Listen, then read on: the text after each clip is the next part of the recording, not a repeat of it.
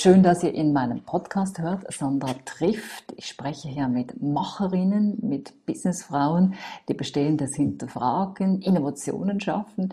Ich selber bin Radiomoderatorin, arbeite in einem kleineren Pensum als Business Coach mit dem Schwerpunkt agiles Mindset und Selbstführung. Nun freue ich mich auf eine weitere Powerfrau. Ich weiß zwar gar nicht, Ingrid, ob du diesen Ausdruck gerne hörst. Sie ist mir zugeschaltet aus Wien. Herzlich willkommen, liebe Ingrid. Ingrid Gersbach. Hallo, liebe Sandra. Ingrid, du bist Unternehmensberaterin, Keynote-Speakerin, Besfluencerin, Autorin. Du unterstützt Unternehmen dabei, innovativer und damit natürlich auch erfolgreicher zu werden. Du bist Design Thinking Expertin. Ein Ansatz zum Entwickeln von neuen Ideen, aber vielleicht kannst du uns etwas mehr oder beispielhafter erzählen, was Design Thinking ist. Ja, sehr, sehr gerne. Ähm, Design Thinking ist eine Möglichkeit, Probleme kreativer zu lösen, sage ich jetzt einmal so salopp. Ähm, Design Thinking, warum ich Design Thinking gewählt habe als Ansatz, ist, weil bei Design Thinking der Mensch wirklich im Mittelpunkt steht.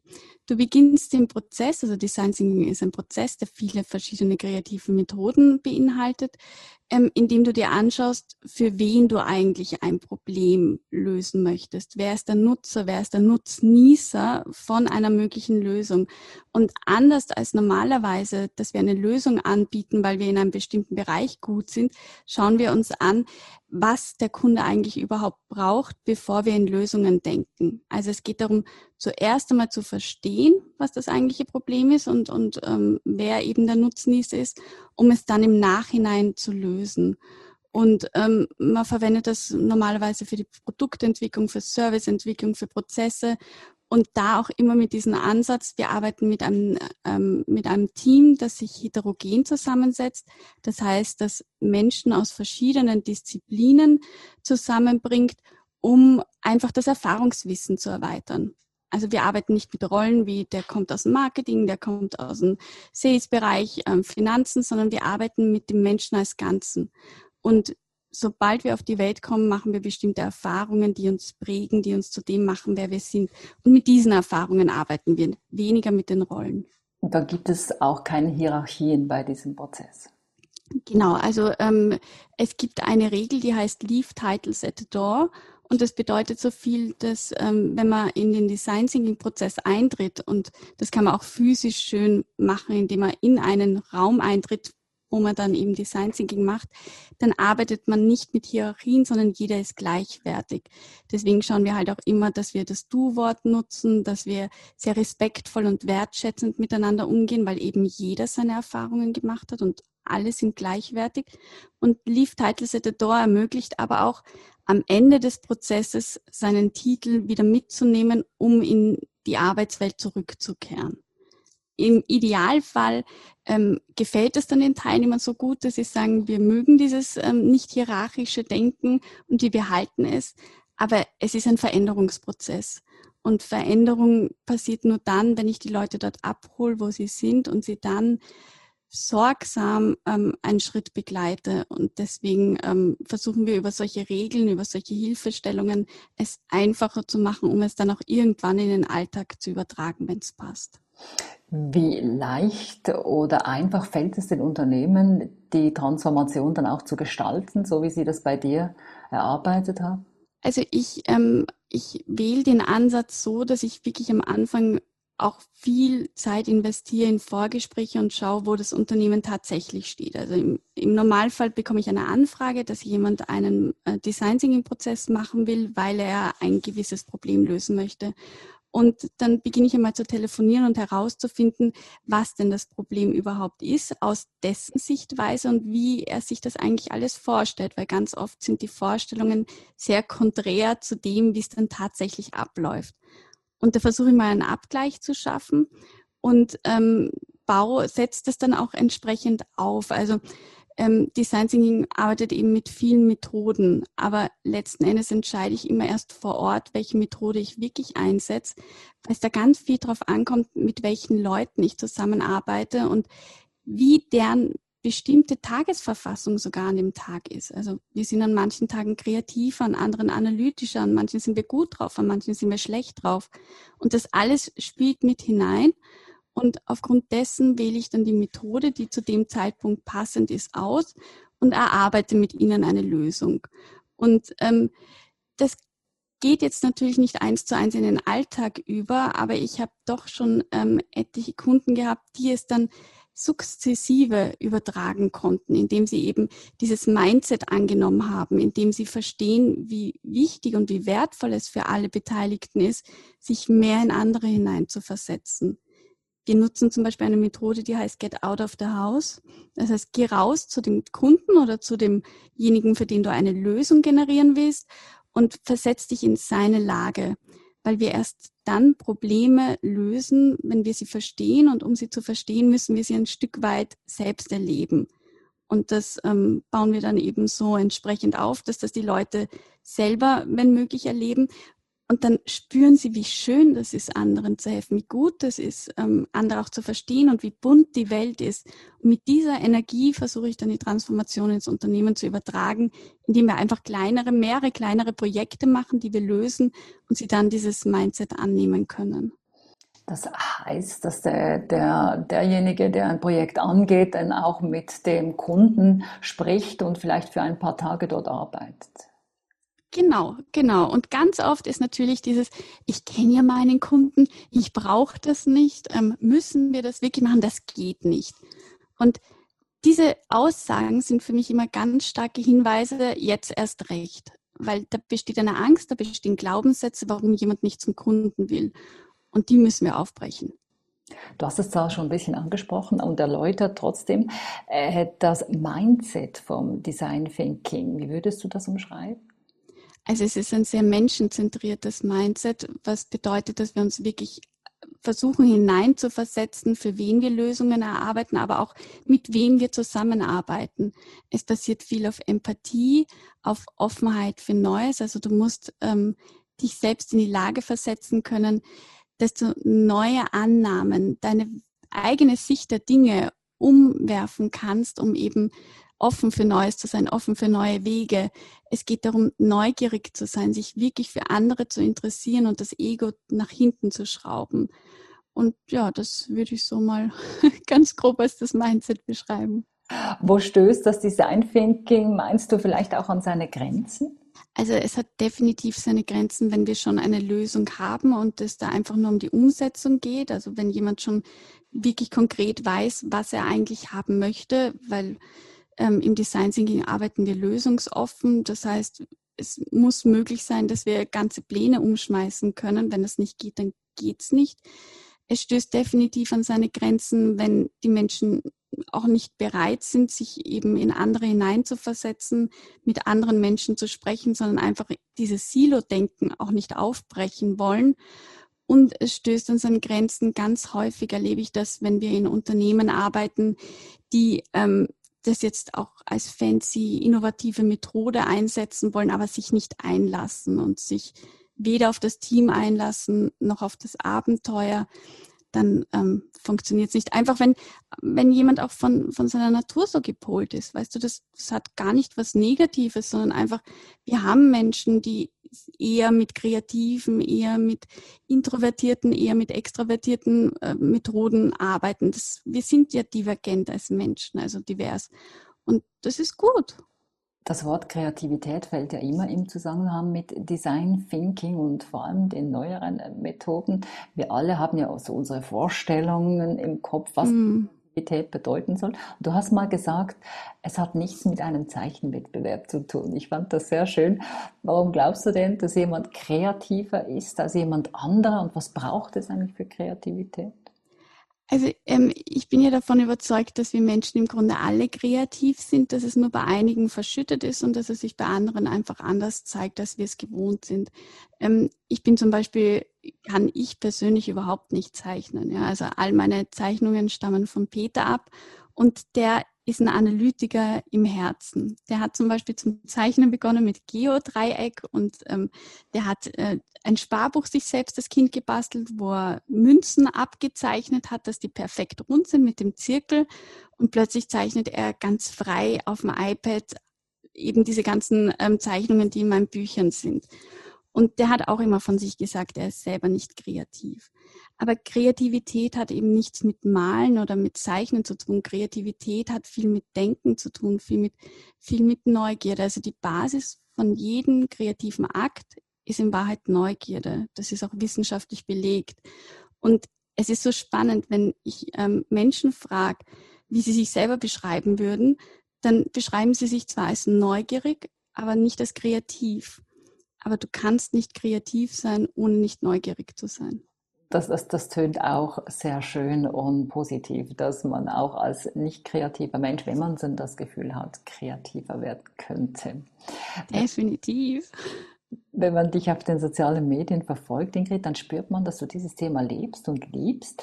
Ist es eines deiner Erfolgsgeheimnisse, warum du auf LinkedIn Deutschland zu den Top 25 Voices gehört? Das heißt, für die, die es nicht kennen, deine Beiträge und Kommentare fallen besonders auf. Du hast 43.000 Follower, gehörst auch sonst zu den gefragtesten Bisfluencern. Warum glaubst du, dass deine Beiträge so erfolgreich sind? Ich glaube, das hängt tatsächlich damit zusammen, dass ich ähm, meine Berufung gefunden habe, dass ich meinen Beruf über alles liebe. Ich unterscheide auch nicht wirklich zwischen Work-Life-Balance, weil es für mich einfach ein und dasselbe ist. Und ich habe aufgehört, mich im Außen zu orientieren, was andere gut finden können, sondern das, was ich schreibe, kommt aus dem Herzen und kommt von der Überzeugung. Und ich lege eigentlich gar keinen Wert darauf, ob es jetzt jemandem gefällt oder nicht, sondern es sind meine Themen, die mich beschäftigen. Und ähm, ich habe einfach begonnen, das zu teilen mit anderen. Und ich freue mich natürlich wahnsinnig, wenn es anderen Menschen hilft. Aber ich merke, die meiste Freude habe ich, wenn ich dann eine Nachricht bekomme, dass ich jemanden einfach einen Gedankenstoß geben konnte, dass ich jemandem geholfen habe. Und ich glaube, der Fokus weg von, ähm, was könnten andere denken, hin zu, das ist mir wichtig. Ich glaube, das war so ein bisschen der Punkt, an dem es begonnen hat, erfolgreich zu werden. Du hast auch sehr erfolgreiche Bücher geschrieben zum Thema Design Thinking. Eines ist das Buch 77 Tools für Design Thinker. Kann man nach der Lektüre dieses Buches mit Design Thinking arbeiten oder braucht es dafür doch noch eine fundierte Ausbildung? Also ähm, ich ähm, Das ist eine gute Frage. Ähm, es gibt ja in Wahrheit viel, viel mehr als die 77 Tools. Also ich habe auch in jedem Buch versucht, ganz andere Tools herauszuarbeiten, damit das einfach ein Sammelsurium an unterschiedlichen Methoden wird. Und ich glaube, ähm, dass um ein wirklich guter Design Thinker zu sein, die Schwierigkeit darin liegt, viel Erfahrung zu haben mit dem eben, was Menschen brauchen. Und du musst die Methode mal ausprobiert haben, wissen, was funktioniert und was nicht und auch welche Methode dir liegt. Also mir liegen zum Beispiel die analytischen Methoden nicht so gut, die zum Beispiel aber Peter besser liegen und ich bin mehr in dieser Einfühlphase sehr, sehr gut und tue mir schwer im, im Definieren oder im Festlegen von Fragestellungen. Und ähm, also ich glaube, dass das Buch unterstützt, aber es ist halt wie mit allen Büchern, sie sind Begleiter, aber sie nehmen dir nichts ab. Nach Viktor Frankl, Neurologe und Begründer der Logotherapie, ist das Warum das, es einem den Sinn gibt, das, was einen mm. treibt, das Lebenselixier sozusagen. Dein Warum hat sich in einer Krebserkrankung herauskristallisiert. Genau, also mein Warum war ein bisschen ähm, eine besondere Geschichte. Ich habe einen Tumor gehabt, der ist durchgebrochen durch den Magen und ich hatte eine Notoperation. Und ich kann mich erinnern, ich bin dann ähm, in den OP-Saal gebracht worden und bin auf den OP-Tisch gelegen. Und ich habe mir in dem Moment ist mir wirklich bewusst geworden, dass wenn ich jetzt gehe und nicht mehr aufwache, und die Ärzte waren sich auch nicht sicher, weil ich am Verbluten war, ich nichts mitnehmen kann. Ich kann nicht einmal dieses hässliche Nachthemd mitnehmen, was ich anhabe. Ich kann kein Geld mitnehmen. Ich kann meine Familie nicht mitnehmen. Ich kann nichts mitnehmen aber ich kann etwas hinterlassen und ich kann das hinterlassen, was ich glaube, dass der Welt vielleicht einen Mehrwert bieten könnte. Und ich glaube, das hat mich auch dann tatsächlich durch diese OP gebracht. Ich glaube, das war der Grund, warum ich dann überlebt habe nach ein paar Stunden.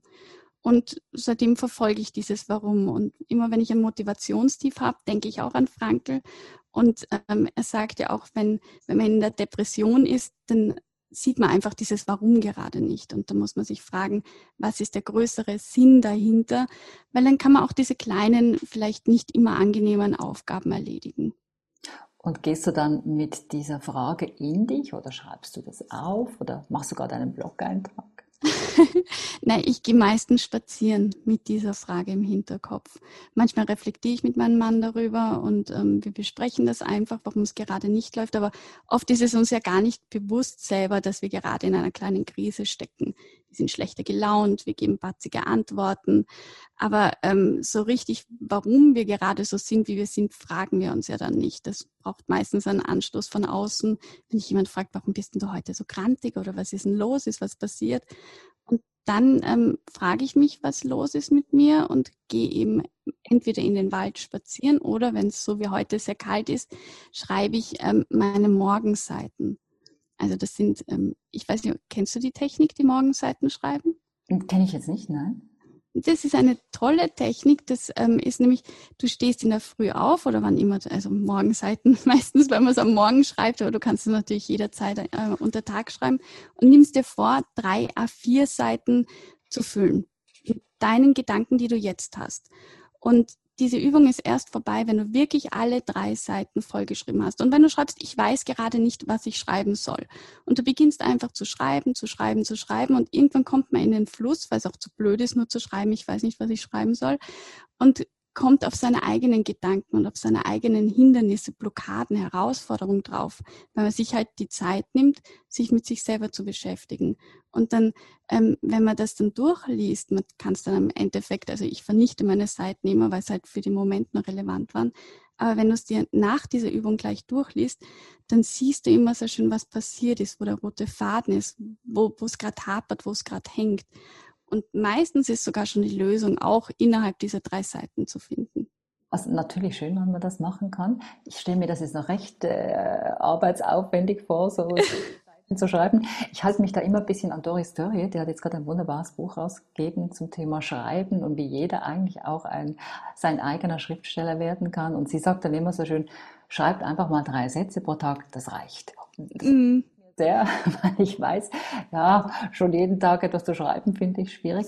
Aber ich denke, es ist eine schöne Art von Selbstreflexion, so wie du das beschreibst, wenn man das auch wirklich tut. Genau, also das ist tatsächlich mein nächster Blog-Eintrag, liebe Sandra, weil du gefragt hast. Da geht es tatsächlich darum, ähm, es ist nicht das Ziel das Schwierige, es ist das Beginnen.